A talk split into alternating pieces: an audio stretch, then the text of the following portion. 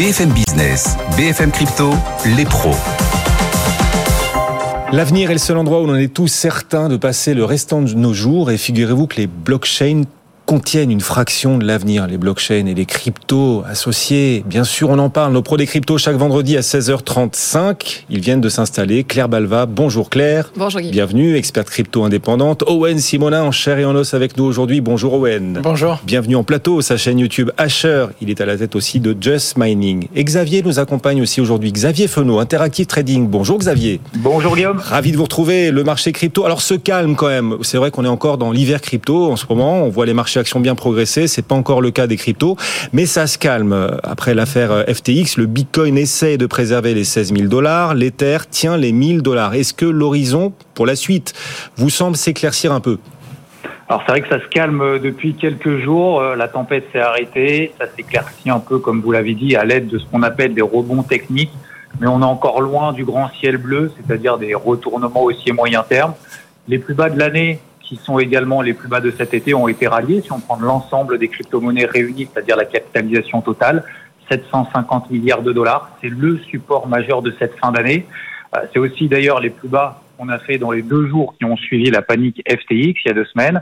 Donc preuve qu'il y a encore un intérêt acheteur sur ces niveaux, alors limité certes, mais présent. Pour entrevoir par contre des rebonds plus importants, il faudra passer notamment sur le Bitcoin 17 000 voire 18 000 dollars. Euh, et ça, c'est la seconde étape parce que pour le moment, le Bitcoin est toujours dans une tendance baissière sous ces 17 000, 18 000 dollars et donc il stagne autour de 10% sous ses plus bas de cet été pour le moment. Alors l'Ethereum, lui, il est dans une configuration différente, qui est neutre, dans ce qu'on appelle un gros range moyen terme. Il oscille entre 1000 et 2000 dollars depuis juin. Euh, proche des 1000 dollars, c'est la borne basse de ce range qui suscite d'ailleurs toujours des intérêts acheteurs.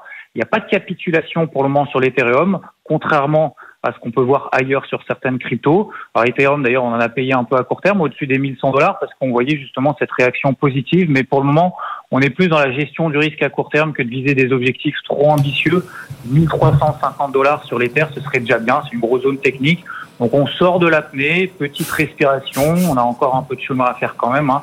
Alors à noter aussi que le marché crypto est quand même bien aidé, heureusement, par les marchés traditionnels qui reste coaché au plafond avec un dollar américain qui se replie, euh, des taux souverains qui se détendent. Donc on parlera vraiment d'éclaircie au-dessus de 18 000 dollars sur le Bitcoin et 1350 dollars sur l'Ether. On rappelle à chaque fois de n'investir que l'argent qu'on est prêt à perdre dans, dans ces actifs toujours très spéculatifs, les, les cryptos. Est-ce que dans ce contexte encore, un certain Xavier, certaines cryptos se montrent plus résistantes, subissent moins de turbulences?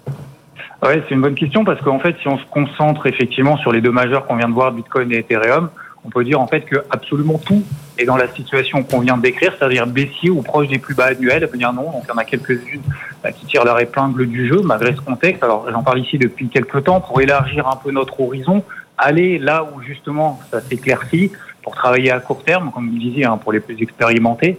Euh, malgré un marché difficile depuis des mois, on a par exemple Matic qui est toujours au même point depuis le mois d'août. Elle a rebondi de plus de 10% ces derniers jours. Binance Coin, qui a repris quand même 17% ces derniers jours. Elle a été revue, donc, comme Matic, sur les plus bas du mois d'août. Un range qui est d'ailleurs très bien défini depuis des mois. Aujourd'hui, on est en haut de ce fameux range à 300 dollars. On était à 250 dollars lundi.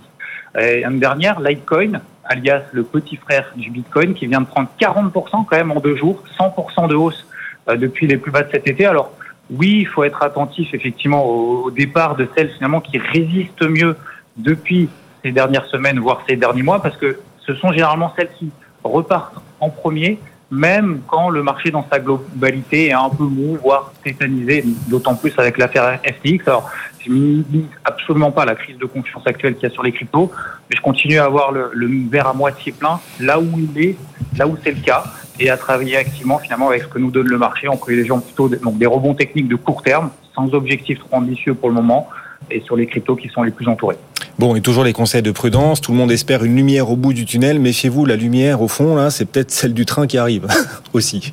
Merci beaucoup. Xavier Fenot avec nous, Interactive Trading. Alors après la faille de FTX, c'est vrai que certains quand même cartonnent, s'en sortent par le haut. C'est le cas de Ledger, par exemple, qui enregistre des pics de vente. Trésor aussi a enregistré des records d'activité. Ces deux entreprises concurrentes proposent, clair, des hardware wallets. Ce système de stockage de crypto est considéré comme plus sécurisé. Pour les investisseurs qui nous écoutent, quels sont les avantages des hardware wallets et aussi leurs inconvénients? Il faut bien voir que quand on, parle de stockage de crypto-monnaies, en fait, c'est un abus de langage. Les crypto-monnaies, elles sont sur la blockchain. Ce qu'on stocke, c'est ces clés privées, donc les mots de passe qui permettent d'accéder aux crypto-monnaies. Et donc au tout début euh, de Bitcoin, quand il n'y avait pas encore de plateforme d'échange, on stockait ces mots de passe sur des portefeuilles papier. En anglais, on appelle ça des paper wallets. Mais évidemment, les portefeuilles papier, ça atteint vite ses limites, puisqu'un bout de papier, c'est fragile, on a tendance à le perdre, il peut se déchirer. Et donc effectivement, il y a pas mal de personnes qui ont pu perdre leurs fonds parce que quand on stocke ces fonds sur un morceau de papier, euh, c'est pas forcément très euh, euh, très engageant euh, et on peut plus facilement le, le, perdre. Et donc se sont développés un certain nombre de solutions, euh, dont des fameux hardware wallets, donc des portefeuilles physiques qui vous permettent de stocker vos clés privées. Donc Ledger est typiquement une entreprise française qui est une licorne qui permet de stocker ces, ces fonds sur, ça ressemble à une clé USB hein, que vous branchez à votre ordinateur. Donc l'avantage, bien sûr, c'est que vous ne dépendez pas d'une plateforme tierce. Euh, vous ne dépendez pas d'une plateforme qui, bien sûr, peut potentiellement faire faillite. Hein. on l'a vu en ce moment beaucoup avec FTX. Euh, et donc, vous stockez euh, vos, clés privées vous-même. L'inconvénient, bien sûr, c'est que du coup, c'est très responsabilisant. C'est-à-dire que vous êtes responsable du stockage de votre appareil, du stockage de ce qu'on appelle la phrase de récupération. Et donc, pour certaines personnes qui n'ont pas l'habitude, ça demande un peu d'acculturation. Et c'est vrai que l'expérience utilisateur d'une plateforme, en général, elle est assez simple. Ça ressemble à ouvrir un compte chez une néobanque. L'expérience utilisateur du paramétrage et de la gestion de son ledger ou d'un appareil de chez Trésor, euh, c'est pas forcément aussi simple. Euh, et c'est vrai que souvent, ça demande un peu plus d'acculturation à ces nouveaux actifs que sont les cryptos. Et, si j'investis ou si je place mes cryptos sur ces, sur ces hardware wallets, euh, Trésor, on a cité aussi Ledger, euh, quels sont les risques persistants pour mon argent si je dépose l'argent dessus Que peut-il se passer d'autre Alors, il ne faut pas que je perde les codes, on l'a compris, mais est-ce qu'il y a encore d'autres risques qui méritent aujourd'hui d'être mis en avant, Owen? Le fait euh, non seulement du coup de, de, reprendre le contrôle sur son propre hardware wallet fait qu'il y a toujours un risque. Et le risque va plutôt venir de son comportement, le comportement qu'on va avoir avec son hardware wallet, plutôt qu'un risque de vol. Encore une fois, le hardware wallet protège bien la clé privée, c'est vrai. Mais il y a toujours des ouvertures et toujours des possibilités de rencontrer des problèmes avec ces fonds. Le premier, c'est celui que vous avez souligné, c'est celui de la sauvegarde. La plupart du temps, on nous donne une petite carte sur laquelle on doit écrire 24 mots. Hein, c'est ce qu'on appelle la seed phrase, qui nous permet, si jamais il y a un problème de mise à jour, si la clé se casse ou si on la perd, de régénérer sa clé privée et de la mettre dans une nouvelle clé, par exemple. Le problème, c'est que la plupart du temps, les gens prennent le réflexe de prendre cette petite carte avec les 24 mots et de le mettre dans la boîte avec la clé je vous dis une bêtise, hein, mais il y a un incendie chez soi, quelque chose comme ça, euh, bah, la boîte brûle avec la clé et la sauvegarde. C'est très malin. La plupart du temps, les gens déposent des fonds sur la clé avant même d'avoir essayé la sauvegarde. Hmm. Ce qui veut donc dire que s'il y a un problème de mise à jour, on se dit bon ben c'est pas grave, j'ai la sauvegarde. Oui, mais est-ce que vous l'avez essayé? Est-ce que vous êtes sûr que les mots, vous les avez bien euh, recopiés et que ça fonctionne bien?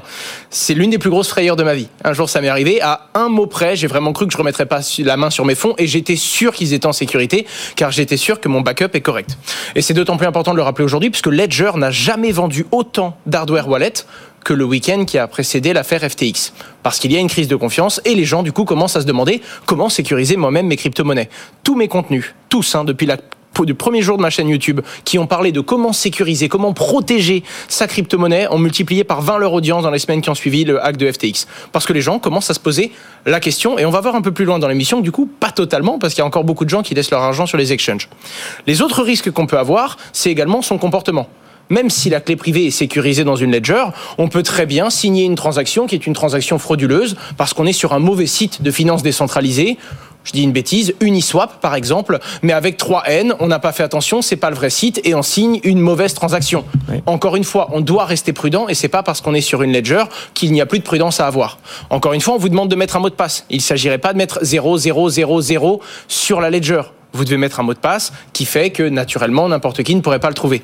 Et pour finir, le dernier gros point va être le fait que même si on est sur une ledger, en fonction des protocoles de finances décentralisées qu'on va utiliser, des fois on va envoyer ces fonds. Si on envoie ces fonds, bien que depuis sa ledger, si le protocole a une faille, fait défaut, eh bien, on peut tout simplement se retrouver à perdre sa crypto-monnaie, bien qu'à l'origine, sa clé privée se détienne dans la, euh, dans, dans la clé. C'est vrai que ça, ça, ça, implique quand même euh, d'avoir une forme d'acculturation à des bonnes pratiques de cybersécurité. Parce qu'on voit beaucoup de gens, par exemple, qui font très attention à l'endroit où ils stockent le ledger lui-même, donc le, ce qui ressemble à une clé USB. Euh, mais qui finalement laisse traîner la seed phrase, laisse traîner les 24 mots parce que c'est un bout de papier et qu'on se dit finalement euh, hmm. c'est qu'un bout de papier, je ne, je ne, sais plus où il est, et puis finalement ce, cette petite carte peut se retrouver entre de mauvaises mains, euh, ou alors ce sont des gens qui vont s'envoyer les mots par mail avec une adresse mail qui peut être hackée, etc. Donc ça demande à faire vraiment attention à là où on stocke non seulement l'appareil hardware, mais aussi ces 24 mots. Ouais, défendez votre argent, c'est vraiment l'idée. Warren Buffett, ce qu'il disait, lui, c'est ne perdez pas d'argent, règle numéro un, et règle numéro deux, n'oubliez pas la règle numéro un. Voilà. Et donc l'affaire FTX suite. Tous les exchanges crypto, les plateformes d'investissement, donc font maintenant la, course pour essayer de rassurer leurs clients. Les assurer que les fonds investis existent encore. Et Coinbase, waouh, Coinbase a révélé le nombre de bitcoins qu'il détient au nom de ses clients. Waouh, Owen? C'est incroyable et affolant en même temps. Alors, la petite histoire, à la base, vient de Sisi, encore une fois, le CEO de Binance. Il y a quelques semaines, vous le savez, il a envoyé un, enfin, il a, il a tapé dans la ruche qui était FTX et on s'est rendu compte qu'il y avait une bonne raison de s'inquiéter puisque FTX est tombé juste derrière ça et on s'est rendu compte qu'il ne détenait pas l'argent qu'il devait à leurs clients. En l'occurrence, là, Sisi a cette fois-ci retweeté un ancien tweet de Coinbase qui parlait d'un stock de 640 000 bitcoins, ce qui est déjà conséquent. Et Sisi a émis quelques doutes en disant c'est bizarre parce que 640 000 bitcoins, ça semble correspondre au bitcoin de Donc bel et bien les bitcoins que Grayscale a chez Coinbase, mais on s'attendrait à ce qu'il y en ait plus, à ce qu'on ait un peu plus de visibilité. Et là, très rapidement, le CEO de Coinbase répond fermement en disant que non, en effet, ces 640 000 bitcoins sont bien ceux de Grayscale. Au total, Coinbase détient 2 millions de bitcoins au titre de ses clients, au nom de ses clients, pardon, c'est-à-dire 10% des bitcoins en circulation, tout simplement 10% des bitcoins qui existent aujourd'hui. Et il précise également que Coinbase étant en bourse, ces chiffres sont publics et n'importe qui, enfin notamment les investisseurs et ceux qui ont investi dans la structure, peuvent les vérifier. Pour le coup, euh, Sisi avait vu juste sur FTX. En l'occurrence, ça semble être un raté hmm. sur Coinbase. Quand même, 10% des bitcoins en circulation sont sur Coinbase. Alors l'écosystème nous promet et euh, ambitionne d'atteindre la décentralisation absolue. Là, c'est de la centralisation. 10% des bitcoins en circulation dans le monde sont sur Coinbase. C'est de l'hypercentralisation, ça, Claire. Alors, c'est vrai que ça pose un certain nombre de problèmes ou de risques, mais il faut bien voir déjà de quoi on parle quand on parle de décentralisation. Quand on évalue la décentralisation dans la crypto, euh, on peut parler de plusieurs choses. On peut parler, par exemple, quand on regarde une blockchain, de la centralisation ou la décentralisation en regardant le nombre de nœuds par exemple le nombre de serveurs qui hébergent une blockchain. Sachant qu'il y a bien sûr la question de qui euh, opère ces nœuds, qui les gère. C'est-à-dire que euh, si on est des millions de particuliers à avoir des nœuds, mais finalement tous nos nœuds sont chez je sais pas, euh, Amazon Web Services, par exemple, ça pose aussi un problème puisque l'opérateur qui héberge ces nœuds est une seule entité. Euh, et donc ici se, pose un peu la même question, c'est-à-dire qu'on n'a pas forcément une décentralisation financière directe, puisque même si Coinbase euh, gère 10% des bitcoins en circulation, ces 10% de bitcoins appartiennent, juridiquement parlant, à ses clients. Donc on a potentiellement plusieurs millions de personnes qui vont détenir ces bitcoins. À l'inverse, on pourrait très bien, sur les bitcoins en self-custody, euh, avoir finalement assez peu de personnes qui les détiennent. C'est très compliqué de faire une analyse de qui détient combien de bitcoins. Donc là, on parle vraiment d'une question de centralisation je dirais plutôt euh, plutôt technique de savoir euh, qui va héberger les fameuses clés privées et là c'est vrai qu'avoir un exchange euh, qui gère 10% des bitcoins, sachant en plus qu'évidemment les autres exchanges gèrent aussi un montant conséquent de bitcoin. Hein. Sur Binance, je crois qu'on parlait d'à peu près 600 000 bitcoins. Donc se pose la question de la place des exchanges dans la centralisation ou la décentralisation des cryptos. Alors, il faut quand même noter que sur Bitcoin, c'est problématique, mais ça l'est encore plus sur des protocoles en preuve d'enjeu, comme par exemple Ethereum, puisque dans les protocoles en preuve d'enjeu, le fait que les exchanges détiennent beaucoup de crypto-monnaies leur permet de devenir euh, validateurs, donc l'équivalent du minage, et leur permet d'intervenir aussi sur le protocole. Donc tout ça pour dire que cette place des exchanges aujourd'hui, elle est vraiment de plus en plus importante et elle pose question euh, notamment parce que euh, même si on a une multiplicité d'exchanges, certains prennent une place vraiment dominante, et je pense notamment à Binance qui atteint là une, place quasi monopolistique en fait. Euh, on voit rien qu'en France, par exemple, le nombre d'acteurs français, le nombre de PSAN qui dépendent de Binance pour leur liquidité. Euh, on voit de surcroît l'influence qu'a quelqu'un comme Sisi et qui peut faire un tweet et qui peut finalement euh, tuer l'un de ses concurrents si jamais le concurrent ne gère pas bien ses réserves. Et donc on peut se poser la question de la place d'une plateforme qui qui prend maintenant une position hégémonique. Et il y a en plus cette sorte de plan de sauvetage qu'annonce aujourd'hui Binance ou que prépare Binance qui pourrait encore plus renforcer la centralisation autour de son écosystème. Ah, ça acte la, posture de Binance comme quasi euh, banque centrale des cryptos, même si elle n'aimait pas de la monnaie. Euh, en fait, euh, Binance a un rôle prédominant dans l'écosystème, prédominant au point qu'il peut en devenir inquiétant. Hmm. Owen? Il y a un truc qui rend un petit peu fou quand même dans cet écosystème et qui rappelle un adage qui disait que l'expérience est une lanterne qui, qui n'illumine que son propre chemin. On a beau savoir que les crypto-monnaies, ça a été fait pour qu'on puisse les détenir soi-même on se rend compte que la plupart des gens déposent leur crypto-monnaie sur une plateforme d'échange centralisée. Et on doit attendre, même si on le sait, même si on nous l'a dit, on doit attendre de voir des, de vivre des moments horribles comme la chute d'FTX pour se rappeler que ça existe. Et donc c'est horrible parce qu'il y a beaucoup de gens qui sont rentrés dans cet écosystème, certes par la porte de la spéculation, et qui du coup, ben, par peur et par, parce qu'ils ont perdu des fonds sur FTX, vont peut-être quitter ce monde-là, alors que ben, les vrais fondamentaux étaient juste derrière, et on pouvait bel et bien acheter sur FTX et retirer sa crypto-monnaie pour la détenir. Et c'est là qui fait que malheureusement, quand on vit des moments assez compliqués comme on l'a vécu cette année dans le monde de la crypto-monnaie, ben, c'est quand même des phases d'éducation par lesquelles doivent passer les membres de la communauté pour finalement avoir les bons réflexes. On continue de détecter ensemble les séismes qui secouent les cryptos. Nos sismographes s'excitent de tous les côtés en ce moment. Vous avez repéré un autre mouvement tellurique, Owen, sur Consensus, l'entreprise derrière MetaMask. Alors MetaMask, c'est le wallet euh, Ether, Ethereum, compatible le plus, bah, le plus utilisé. Et Consensus, donc, a subi ces derniers jours une réaction plutôt violente de sa communauté. Qu'est-ce qui s'est passé? Pour remettre le contexte, MetaMask, c'est un portefeuille de crypto-monnaies de navigateur. On peut d'ailleurs y connecter son ledger quand on a besoin d'interagir avec certains protocoles de la finance décentralisée. Le wallet de base est un wallet Ether, mais on peut décliner à tout ce qui est ERC20, donc Ether compatible. Euh, Polygon, Avalanche, Phantom, plein d'autres blockchains peuvent très bien fonctionner sur MetaMask, ce qui en fait l'un des plus gros, pour ne pas dire le plus gros wallet de navigateurs au monde. Il faut également le préciser, 21 millions d'utilisateurs actifs. C'est les chiffres officiels communiqués. De ce que j'ai entendu, ça pourrait monter à beaucoup plus que ça. Peu importe. En attendant, ça en fait très clairement la porte d'entrée des gens qui utilisent la décentralisation et qui détiennent finalement leur crypto-monnaie dans leur portefeuille. Personnes qui, eux, ont peut-être la deuxième euh, fameuse question de l'histoire et qui ont bien compris qu'il fallait les détenir, qu'il fallait les sécuriser et les détenir soi-même. Du coup, là, on en arrive à l'autre problème. Euh, il y a eu, en tout cas, c'est un journaliste chinois qui s'est rendu compte qu'il y a eu une petite modification dans les conditions d'utilisation du wallet MetaMask, selon Consensus.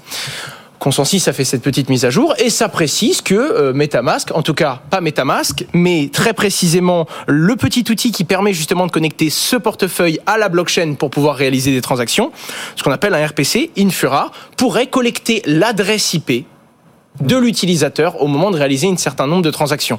Un développeur s'est également rendu compte que s'il y a plusieurs portefeuilles, plusieurs adresses dans ce même portefeuille, ça pourrait faire un mapping des différentes adresses utilisées par l'utilisateur et son adresse IP.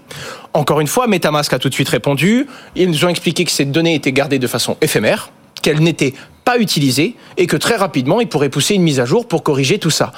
Quoi qu'il en soit, ça fait paniquer et pas n'importe quelle communauté la communauté qui utilise ce genre de solution pour rester décentralisée, pour ne pas être fliqué eh et pour ne pas être suivi. Voilà pourquoi ça a fait beaucoup de bruit d'un coup, hmm. mais pour l'instant, on n'a aucune certitude sur la mauvaise volonté que pouvait avoir Consensus, mais ça suffit pour faire grincer les dents sur les réseaux sociaux. Oui, cette communauté qui choisit MetaMask parce que c'est décentralisé, cette communauté pour le coup avertie. Quelle solution euh, pour contourner cet enregistrement de données dont nous parlait Owen et surtout pour contourner leur potentielle utilisation, Claire? Alors, Cet euh, enregistrement de données, en fait, il vous concerne. Si vous utilisez MetaMask, et que vous utilisez, je dirais, une version par défaut et que vous utilisez, le, Owen parlait du RPC, du réseau par défaut, qui est Infura.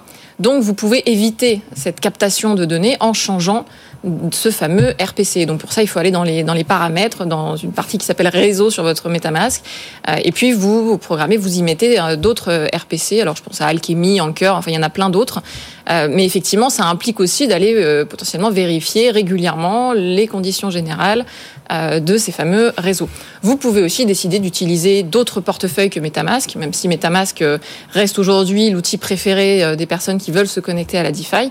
Il y a d'autres portefeuilles open source je pense à MyEther Wallet par exemple, mais il y en a vraiment beaucoup, donc ça vaut le coup d'aller faire un, benchmark, je dirais, de ce qui existe sur le marché et d'aller se renseigner sur les outils qu'on utilise. Il faut du temps quand même, il faut avoir du temps, des connaissances, la culturation. mais quand on utilise MetaMask, en général, c'est qu'on a déjà passé un petit peu de temps à se renseigner. Donc, euh, on peut aller voir le reste. Les cours des cryptos restent en bear market. L'hiver crypto, pour l'instant, continue. Alors, on va prendre de la hauteur. On va observer les comportements des utilisateurs en ce moment, voire en plein hiver crypto, qui sont les vrais investisseurs et qui n'étaient en fait que les touristes de l'investissement crypto, venus arpenter ce marché ardu en Tongue et en Bermuda.